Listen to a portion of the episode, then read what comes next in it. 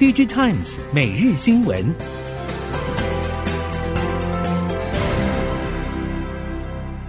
听众朋友您好，欢迎收听 DigiTimes 每日新闻，我是袁长杰，现在为您提供今天科技产业的新闻重点。首先带您看到的是，瑞昱针对网通晶片后市提出看法，指出目前除了交换器晶片还没有看到复苏力道之外，受惠于 PC 及消费性应用的急单回补，包括以太网络晶片、WiFi 晶片的需求都有回升，但是回升力道在下半年能不能维持，目前还不明朗。至于 WiFi 晶片价格在第一季明显下滑，规格升级速度也不如预期。瑞昱认为，就中长期而言，网通晶片规格升级能够带来足够的成长动能。短期来看，升级速度的快慢也成为网通晶片的回温关键。至于 WiFi 六一及 WiFi 七状况，瑞昱认为，目前 WiFi 六一的渗透率非常有限，最主要是因为许多国家还没有批准 WiFi 在六 GHz 频谱的使用权，不少客户已经决定跳过六一直接等 WiFi 七推出再导入。即使美国与荷兰、日本、韩国等盟友持续收紧对半导体制造设备技术出口中国的限制，荷兰艾斯摩尔与美国科林研发仍然不约而同的预期，在今年上半年，公司对中国企业的销售业绩将会呈现成长。在中国追求本土制造的背景之下，中国客户持续购入用于较成熟制成的设备。这些制程主要用于生产电动车用晶片以及 PC 与手机用晶片等。另外，根据中国媒体报道，中国政府似乎已经定调，不再独尊制程微缩技术，而是希望以庞大的中国市场作为筹码，选择先以中阶成熟制程快速扩产，拿下这一类制程节点上的产能优势。有最新消息表示，鸿海计划在清奈附近的既有厂区再新建两座建筑，以扩大制造设施。另外，鸿海也考虑在邦加罗尔的怀特菲尔德建造一座研发中心，再再凸显红海持续加快布局印度市场。根据《Economic Times》引述消息人士说法报道。鸿海积极扩增产能，主要为了满足印度当地市场需求增加，以及苹果产品出口激增所推动。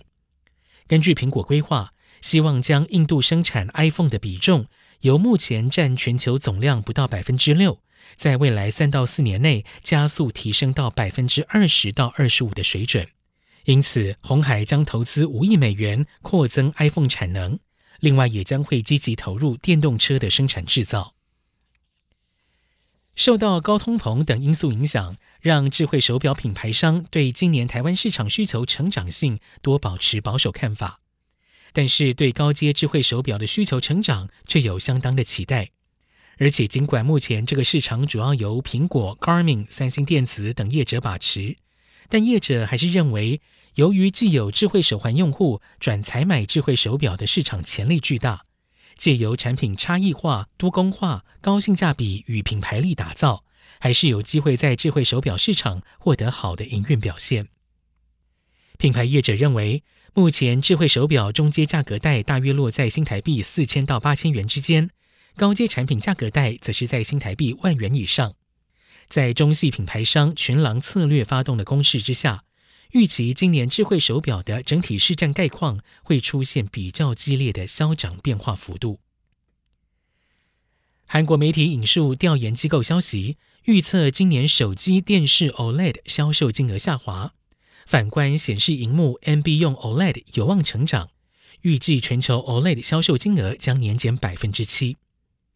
韩国媒体 d l a g 引述 DSCC 预测。指出，今年全球 OLED 销售金额大约三百八十七亿美元，年减百分之七，出货量可能小减百分之一。从不同应用别来看，手机用 OLED 面板出货量与去年相似，但是销售金额下滑百分之八，主要是因为硬式 OLED 销售金额减少，以及平均销售价格下滑。如果以出货量为基准，高阶显示荧幕渗透率预计将会从去年的百分之一点四，今年提升为百分之二点五。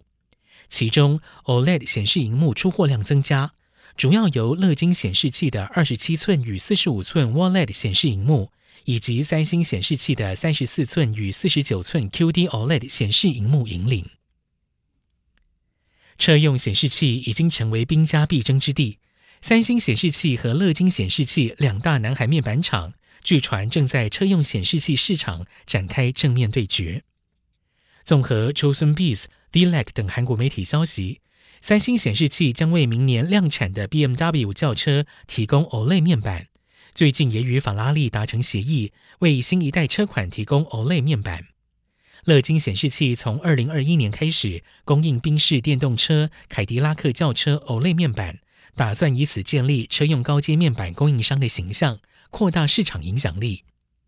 业界人士认为，两大韩厂纷纷与知名车厂合作，主要是为了树立高阶面板产品形象，提升品牌价值。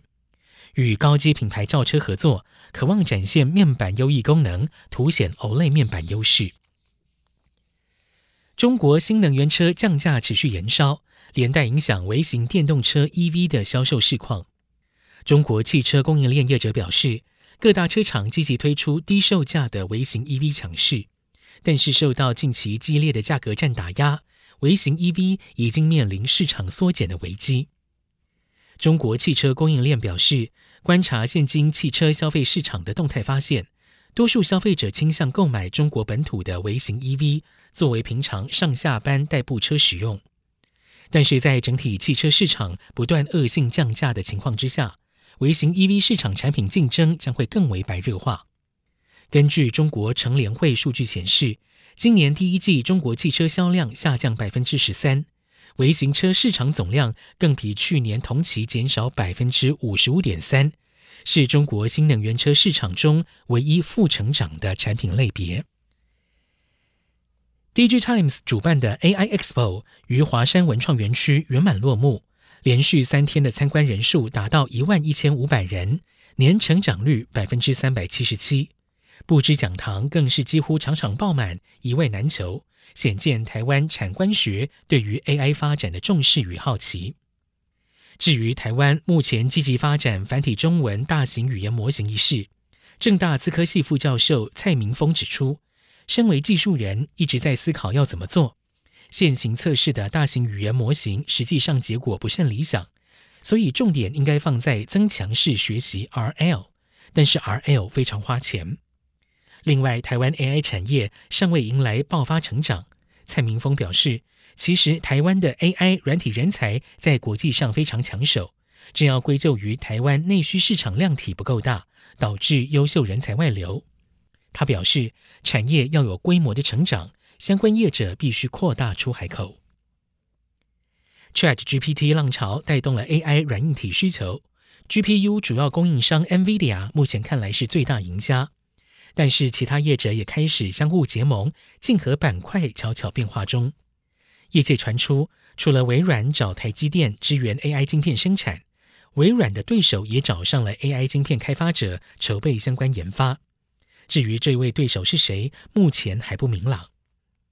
耐能智慧创办人暨执行长刘俊成在 AI Expo 表示，GPT 需求越趋蓬勃，AI 晶片的黄金时代已经来临。相关应用将会朝向边缘端普及。边缘 AI 社群创办人许哲豪则是表示，云端与边缘运算的界限确实越来越模糊。开发 AI 应用者必须先厘清自身算力需求，而不是每一项应用都需要 GPU 支援。